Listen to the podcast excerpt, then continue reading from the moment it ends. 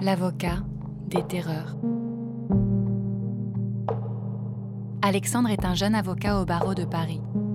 À partir de 2015, il commence à défendre des radicalisés djihadistes, des volontaires au départ vers la Syrie, des revenants de zones de conflit, des cas de financement du terrorisme, ou encore des attentats déjoués.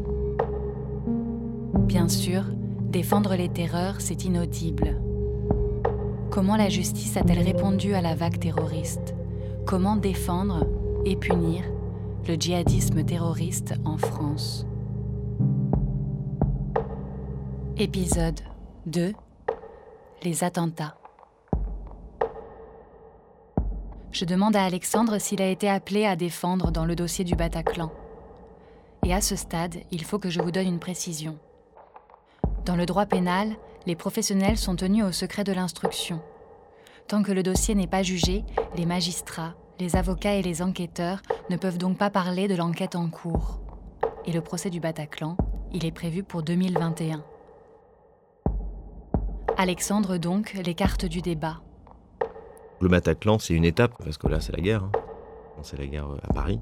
C'est aussi pour cette raison que nous avons gommé dans ce podcast les éléments qui permettent d'identifier les dossiers. Les noms, les dates, les lieux. Mais à partir de 2015, il y a également tous les attentats déjoués. Et de cela, il peut parler. Il y a eu une masse ensuite d'attentats, il y en a quand même eu beaucoup ensuite, hein, qui sont venus à chaque fois réactiver et, euh, rappeler euh, aux juges, aux avocats, aux policiers la menace un peu constante dans laquelle on était et qui entretenait une hystérie collective, euh, ce qui fait qu'on était tous un peu parano, un peu sur le qui-vive. Bien évidemment, ça teintait tous les autres dossiers. Il n'y avait pas pire situation pour quelqu'un que d'avoir été arrêté en revenant de Syrie avant janvier 2015 et qui seront jugés après les attentats. Donc là, forcément, leur comportement est lu et réinterprété et jugé à l'aune de tous les attentats qu'il y a eu derrière. Et on comprend qu'il va y avoir aussi des questions soit d'attentats réalisés, soit des, questions d'attentats euh, déjoués. Au cours des mois qui suivent, moi en 2015, j'assiste à un projet d'attentat qui était un stade très embryonnaire, mais des gens qui parlent ensemble sur un réseau social en disant euh, on pourrait faire ça et qui se rencontrent pour en parler. Enfin, c'était forcément inspiré de Charlie Hebdo. C'était en voyant que euh, des gens pouvaient sortir avec une Kalachnikov dans la rue, des jeunes euh, radicalisés sur des réseaux sociaux, sur des sites où on peut dire à peu près tout et n'importe quoi, comme euh, jeuxvideo.com. Ils échangent sur la possibilité de commettre un attentat à l'encontre de militaires, à l'encontre de policiers, à l'encontre de telle personnalité publique. Le simple fait de poser les choses noir sur blanc, c'était grave.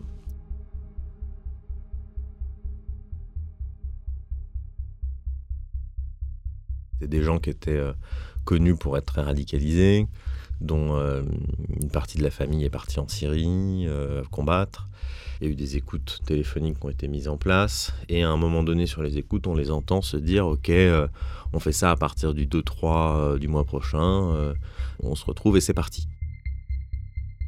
Il n'y a pas plus que ça, mais à ce moment-là, les, enquêteurs euh, sont en panique et se disent euh, ils, vont, ils vont commettre quelque chose, donc ils les interpellent avant, avant ce jour-là. Et on trouve une Kalachnikov chez l'un des deux, pas chez notre client, chez l'autre.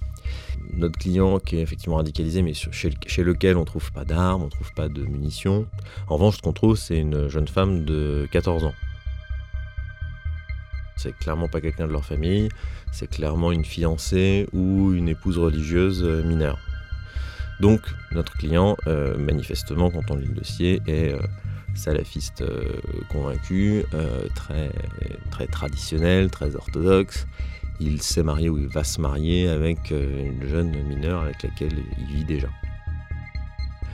Donc déjà, ça teinte le, dossier, même si c'est pas une infraction de terrorisme, hein, mais ça donne un peu l'ambiance. Et de l'autre côté, par contre, son cousin, lui, chez, chez, lui, on trouve une Kalachnikov, et on trouve même plus que ça, on trouve des, couteaux, on trouve quelques munitions. C'est quelqu'un qui est radicalisé, donc dont on peut craindre qu'il passe à l'acte. Mais notre client, lui, il est très radicalisé, très. Il cautionne peut-être l'attentat, mais il n'y a pas beaucoup de preuves quand même qu'il ait voulu y participer, à part, à part ses écoutes qui montrent bien qu'il est en contact fréquent avec son cousin, qu'ils sont d'accord pour faire quelque chose, on ne sait pas quoi, euh, mais bon, on est dans l'ambiguïté. On va le voir en prison. Moi, j'accepte pas tout de suite de le défendre parce que je veux voir s'il va s'exprimer devant la cour. Je me présente, euh, on commence à parler un peu de l'audience. Et très vite, il me dit que lui, il veut pas parler au tribunal ou à la cour. Il veut pas, que, quels que soient les juges, il veut plus parler. Il déteste la France, il n'aime pas les juges de France, il n'aime pas les imams de France. Il est la parfaite incarnation de euh, tout ce qui fait peur. Euh. Je dis, ah, c'est problématique parce que si vous parlez pas, vous allez vous faire éclater, hein, et forcément. On vous soupçonne d'être en lien avec un attentat on trouve une mineure chez vous, et si vous parlez pas en plus, on va rien comprendre à votre personnalité, donc vous allez...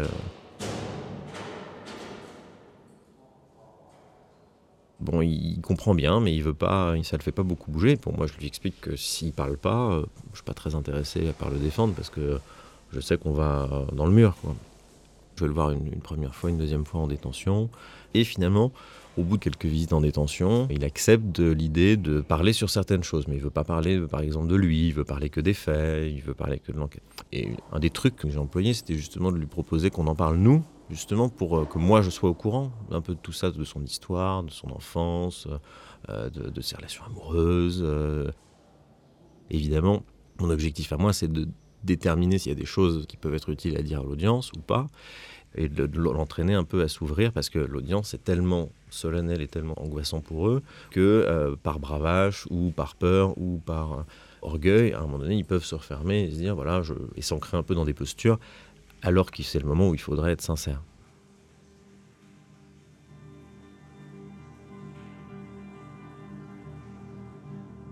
Lui, en arrivant à l'audience, sa parole, il y avait un gros enjeu parce qu'il n'avait pas parlé depuis deux ans dans la procédure.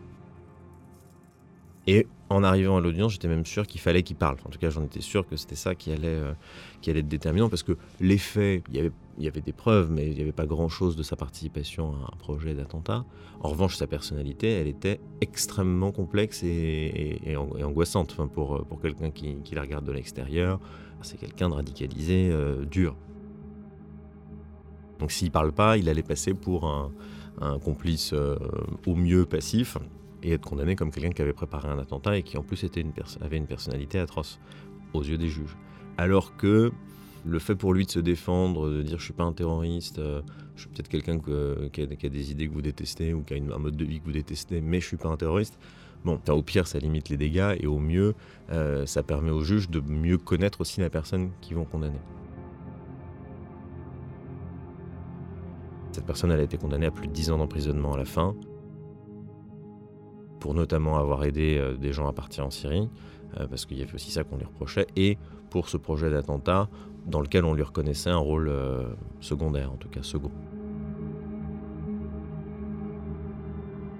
Il y a eu plus d'attentats par la suite dans les années 2016-2017, il y a eu un engouement un peu plus là-dessus, à partir du moment où l'État islamique a appelé à commettre des attentats en France.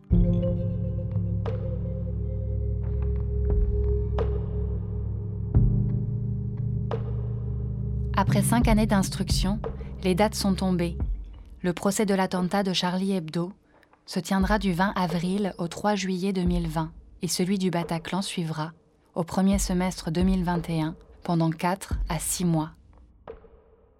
18 mises en examen, 278 avocats dans le dossier à ce jour, 1700 parties civiles et quelques centaines de journalistes.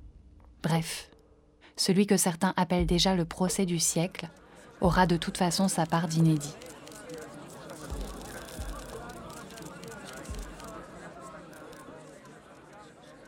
Ce que j'appréhende, c'est qu'effectivement, on va avoir, après cette phase d'attentat, euh, on va aussi avoir la phase judiciaire où tous ces attentats vont être jugés, qui va imprégner l'actualité, la presse, tout notre inconscient va être imprimé aussi de, cette phase-là. Et, et c'est des, des procès tellement lourds et à l'ambiance tellement macabre va y avoir pas mal de dossiers à sensation, le procès Charlie Hebdo, le procès du Bataclan, le procès de Nice. Euh, ce sera en 2020, 2021, 2022, dans, ces années-là. Mais à partir de 2020, on va avoir ces, gros procès d'attentats qui, eux, vont demander une organisation particulière parce qu'il y a beaucoup de victimes pour le, le, Bataclan et pour Nice.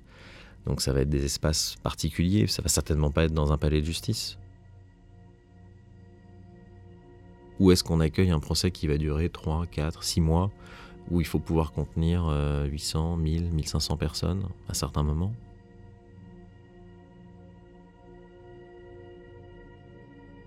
Moi, je pense que ça va être un procès historique. Après, j'aurais du mal à faire la comparaison avec des grands procès comme Nuremberg euh, ou comme le procès de Barbie, euh, tout simplement parce que la plupart des auteurs sont quand même décédés. très souvent, dans les attentats terroristes djihadistes, euh, il y a quand même un martyr au milieu de tout ça qui fait le choix de mourir. Et certes, pour le Bataclan, il reste Salah Abdeslam et deux, trois autres qui étaient quand même très, très impliqués, qui seront certainement extrêmement lourdement condamnés. Mais il y a aussi, principalement, dans les dossiers d'attentats, tous les complices. Et les complices, euh, leur participation, en tout cas du point de vue d'une victime, quand j'essaye de me mettre à la place d'une victime, je pense que la responsabilité pénale du complice, elle peut être un peu décevante. L'Albanais qui a fourni euh, une arme euh, parce qu'il vend des armes, mais qui ne savait pas que le type était complètement radicalisé parce que c'était la première fois qu'il le voyait. Alors oui, il sera condamné pour association de malfaiteurs. Est-ce que c'est un terroriste? Pas sûr. Est-ce que c'est, il est partiellement coupable? Oui, mais est-ce que, ça fait un grand procès de condamner euh, l'Albanais vendeur d'armes Pas sûr. Hein. En tout cas, moi, je suis pas sûr. Pour moi, ce qui importe, c'est de privilégier le maintien de l'état de droit. Et tout ce qui peut donner le sentiment qu'on est dans un procès de revanche, dans une arène où euh, on va exécuter euh, sans laisser le choix, sans laisser de défense aux condamnés, ça me fait craindre justement que l'effet produit soit l'inverse de l'effet recherché. Ce serait l'intérêt d'ailleurs de, personnes très radicalisées que ça se transforme en arène hein, et de pouvoir pointer du doigt ce procès en disant mais regardez en fait, ils font que vous ont, ils appellent ça procès mais nous on est plus honnête quand on prend nos Kalachnikov et qu'on sort. C'est le risque. Donc on n'a pas beaucoup d'indices sur comment ça va se passer. On a l'indication de comment s'est passé le procès Qui était un des premiers dossiers de gros attentats, euh, avec des victimes euh, en grand nombre, avec la présence d'associations de victimes, euh, et avec une défense très présente.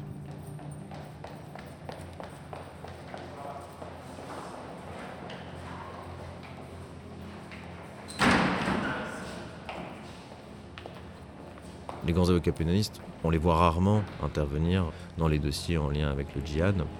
Et le, dossier Mera, ça a été un peu une grande exception parce que c'était un des plus grands avocats actuels, Eric Dupont-Moretti, qui a pris la défense du principal accusé, qui était le frère de, de Mohamed Mera. Souvenez-vous du procès de Abdelkader Mera, le frère de l'auteur des tueries de Montauban et de Toulouse, jugé pour son implication présumée au printemps 2019. Moi, je sais qu'en tant que jeune avocat, euh, je suis allé voir le procès Mera pour voir comment il faisait. Faut sans doute être Dupont-Moretti pour arriver à, présenter une défense aussi euh, solide, punchy, agressive, aussi médiatique aussi, parce qu'il est arrivé à mener le combat sur un peu tous les fronts. Je pense qu'il disait lui-même que c'était un dossier difficile, parce que je pense qu'il a été attaqué. Euh, même lui, il faut qu'il aille dire mais attendez, moi je ne suis que l'avocat. Évidemment que cet homme a droit à un avocat. Et donc, à partir du moment où il a droit à un avocat, je vais être un bon avocat. Je vais faire mon métier. Je vais dire quand les avocats des victimes disent n'importe quoi. Je vais dire quand on reproche n'importe quoi à mon client. Mais voilà, au moins à la fin, il sera condamné, mais on ne se dira pas on l'a condamné à la va-vite. Non, on aura, bien, on aura tous bien fait notre travail. Et ça, c'est un message qui pouvait me paraître relativement inaudible depuis 2015. L'entendre par la voix de quelqu'un qui a la puissance pour le dire, ça montre qu'on est sur la bonne voie. Ça fait du bien. ce soir, en acquittant Abdelkader Mera du crime de complicité d'assassinat, la Cour d'assises a rappelé que même dans les affaires de terrorisme les plus graves, la preuve et la règle de droit n'étaient pas reléguées au rang d'accessoire. Les juges, et c'est leur honneur, ont résisté à la pression de l'opinion publique. Ils ont condamné Abdelkader Mera euh, pour l'association de malfaiteurs, pour ses idées terroristes, tout en rappelant que la preuve n'avait pas été rapportée de ce qu'il savait ce que son frère voulait entreprendre. Je craignais, et je l'ai exprimé, que cette association de malfaiteurs euh, soit en quelque sorte une session de rattrapage. Nous allons envisager avec notre client l'appel ou non. Et nous devons, euh, vous le comprendrez, en discuter avec lui.